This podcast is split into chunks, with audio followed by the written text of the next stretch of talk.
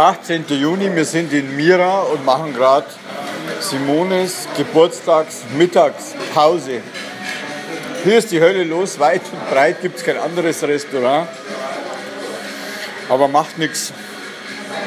Schon kommt unser Essen anmarschiert. Und dann werden wir weiterfahren nach äh, Aveiro. Aveiro ist so eine Art äh, Venedig mit Wasserstraßen und so. Da freuen wir uns schon sehr drauf und sind neugierig und gespannt, wie es dort im Detail ausschaut. Schöne Grüße in die Heimat. Tschüss.